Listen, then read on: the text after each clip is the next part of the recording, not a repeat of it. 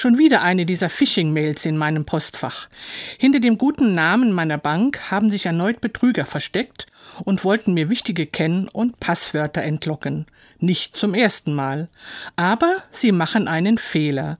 Sie schreiben meinen Namen falsch. Und das ist für mich dann der perfekte Hinweis darauf, dass die Mail von Gaunern kommt. Denn bei meinem Namen bin ich sehr empfindlich. Ein Name ist ja mehr als nur ein Wort oder mehrere Wörter.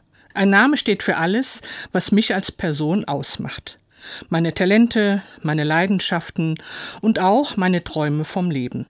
Wer mich schon einmal gesehen hat und dann meinen Namen hört, kann sofort eine Verbindung zu mir herstellen.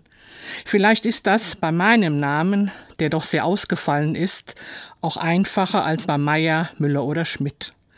Aber auch da steht der Name für eine Person, die in dieser Welt ganz einmalig ist.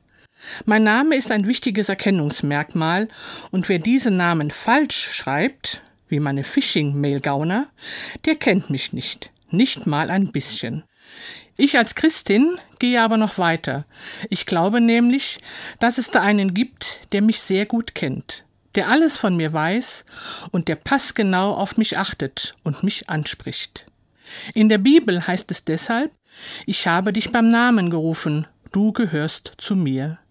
Für mich ist es sehr ermutigend. Ich weiß, dass es einen Herrgott gibt, der meinen Namen auf gar keinen Fall falsch schreiben würde, weil er eben nichts Böses im Sinn hat, sondern nur das Allerbeste für mich will. Das ist auch etwas ganz Einmaliges.